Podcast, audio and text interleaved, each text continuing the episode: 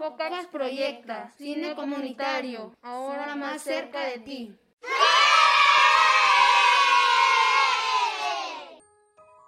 Hola, yo soy Claquetín y hoy junto a mi perro Canchita les traemos unas hermosas historias creadas por niños.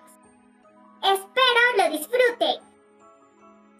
Soy Analí, tengo 13 años. El título que he hecho es La cuarentena en mi casa. Había una vez una niña llamada María. Antes de la cuarentena iba a visitar a sus familiares y cuando iba a ir a visitar a sus, a sus primos, el presidente dijo que todos debemos de estar en casa para no enfermarnos del COVID-19 y al que saliera lo tenían que detener y que no hagan fiestas.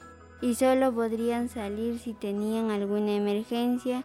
Y he aprendido a convivir con mi familia y cuando mis papás salían con mascarilla, guantes, protector facial y mameluco y pasó cinco meses que teníamos que estar en casa y el presidente dijo que el toque de queda era de las 8 pm hasta las 6 am y debían respetar y luego vio sus clases virtuales porque no podía participar no ni opinar pasó un tiempo y ya se había acostumbrado a las clases virtuales.